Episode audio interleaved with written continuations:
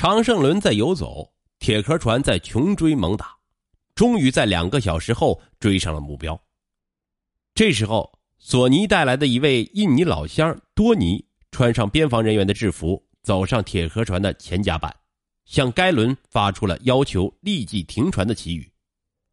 货轮上的人一看是穿着迷彩的边防人员，是有执法权的，也没啥顾虑。不一会儿，货轮就停住了。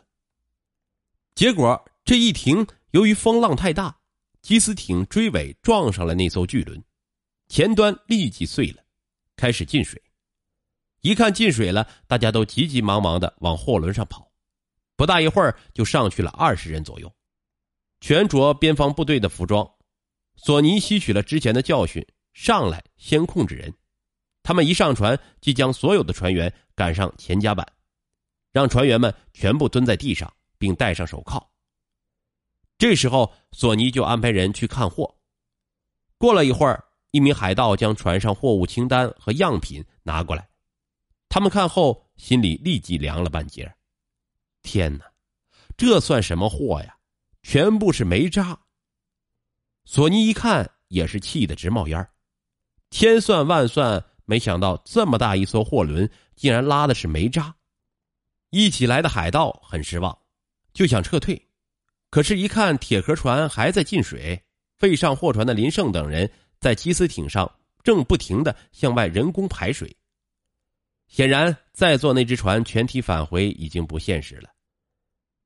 这些人想的是返回，可索尼不一样，索尼不走空，既然没有货，那我就要这艘船了，卖了长胜轮，因为索尼欠翁思亮的钱。索尼当即做出决定，把缉私艇上那台半球对讲仪搬上来，然后让几个汕尾人带着长胜轮的证件、货物清单及样品回去交给翁思亮，并叫他派船来接。搬对讲仪上船的正是那个叫黄伟忠的汕尾人。这个黄伟忠被抓后很痛快，正是他的供词才加速了案件的破获。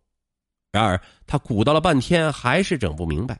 信号就是没有，这可咋办呢？没有信号，没法给翁思亮打电话，也不知道啥时候才能靠岸。最主要的是吃什么。最终在茫茫公海上，海盗们漫无目的的漂了八天，索尼也不知道什么时候是个头啊，所以就得安排这群人的吃饭问题啊。船员的食物自然就成了他们的，船员们苦不堪言。白天，他们在枪口下继续从事各自的本职工作；而在夜里，除了船长和做饭的厨师外，所有人都只能戴着手铐入眠。十一月底，这艘已经完全失去了正确航向的巨轮缓缓靠近了大陆。索尼开始能用手机与翁思亮联系了。索尼给了翁思亮一个电话，这个人就是索尼的老板。翁思亮根据索尼提供的电话。与一名自称在新加坡做生意的印尼人罗杰，在深圳接上了头。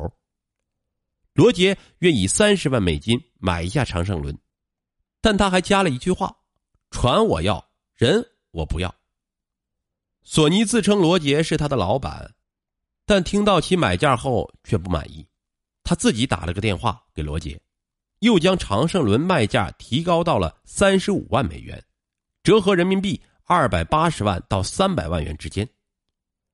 定完价格后，翁思亮对索尼说：“将船开往外海，按计划行事。”十一月二十四日夜里，吃完了船上厨师做的可口的晚餐后，索尼召集海盗开会，并以翁思亮的名义要求把船员全部杀掉。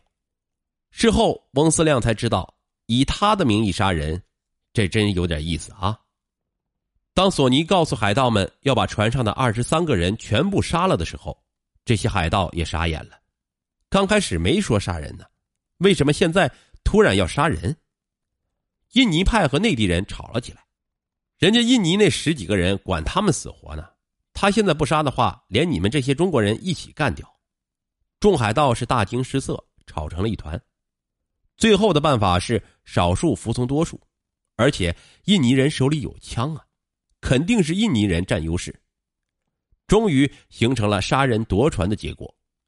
几名海盗持枪走到了底层的娱乐室，骗船员们说：“船已靠岸，准备一个一个放人，但得先蒙上眼睛，不能让你们知道上面是什么地方。”他们首先拉起四十四岁的船长黄金庚的胳膊，并一大块黑布蒙上他的眼睛，将他带上了后甲板。一走出船舱，海风的强度和水流声，凭着多年航海的经验，黄金庚感觉到这里并不是岸边啊，而且船并没有停下来。可是黄金庚他并不知道，他的生命终将走到尽头，身后的正是十恶不赦的索尼。对准黄船长的后脑勺狠狠的砸下去，黄船长倒了下去。索尼叫过多尼，两人一起从甲板上。堆得到处都是的铁器重物中找出几条铁链缠在冤死过去的黄船长身上，然后一使劲儿将尸体抛下海去。紧接着，贾宏伟、多尼学着索尼的样打死了另两名船员，并抛尸入海。其他的海盗一看这情况，已经开始杀人了，也属于一条船上的人，停下来是不可能的了。如果不动手的话，自己也有可能丧命。这一点和鲁荣于二六八二号就有一点相似了，不同的是，这些海盗本身就是一群违法分子，只是大部分人身上是没有人命的。可是这一次之后就不一样了，他们只能硬着头皮一个接一个的干，一直从晚上十一点干到第二天早上十点，十一个小时，二十三条人命，就这么没了。紧接着。第二天又来了一群印尼人，他们是来看货的，看长胜轮的，他们要把船开走了。这十多名刚从境外潜入我国的印尼水手，从这帮海盗沾满鲜血的手上接过了长胜轮，长胜轮慢慢的消失在大海上，至今是杳无踪迹。长胜轮一定在某个地方，这些人花了三十五万美金，不可能把长胜轮当废品给拆了。然后卖废铁，这样的可能性不大，但是改颜色和外观可能性比较大，外观结构进行改变就很难发现了，或者说一成不变，只不过不清楚在世界上哪个角落。一九九九年一月三日晚，汕尾市公安又抓获了一名涉案人员黄伟忠，经其对相片的辨认，这伙人在海上劫持的正是常胜伦。九九零幺专案取得决定性的突破，因为黄伟忠把知道的全说了，警方顺藤摸瓜，一网打尽了。黄伟忠还供出一条重要线索：在深圳某歌舞厅做保安的贾宏伟是登船老大之一。参与审讯的陈伟华立即从他的电话本中翻出了一个叫阿伟的资料，经其确认，正是贾宏伟的手机号码。由于警方对屋内情况不太了解，决定暂时按兵不动，随机应变。贾宏伟的屋里常有人员进出，警方并不急于抓捕，而是尾随其后，摸清对方的落脚点。不久，警方即发现，其他嫌疑人都分散住在罗湖向西村、黄贝岭等处。虽然这些人立刻可以手到擒来，但警方知道，擒贼先擒王。这些虾兵蟹将一旦被抓，势必惊动贾宏伟，进而影响到整个案件的侦破。一月四日，指挥部发出了强攻翠竹院、生擒贾宏伟的命令。接到命令后，警方开始构思作战方案。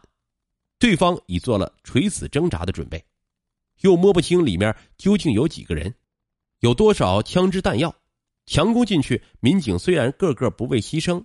但很难保证生擒贾宏伟，万全之策莫过于智取。万一贾宏伟自杀了，抓住了也没多大意义。警察正感到有些为难的时候，机会来了。一个女孩带着一床棉被进入了贾宏伟的房间。当晚他出来后，即被警方密捕了。亮明身份后，警方开始询问对方：“房间里多少人？有无枪弹？”刚开始，这名女孩还装聋作哑，一问三不知。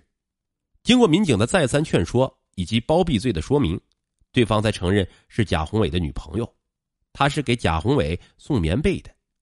里面有三房两厅，贾宏伟身边有枪，他还提供了一条线索：贾宏伟的银行卡刚被柜员机吞掉，他想早点取款逃跑。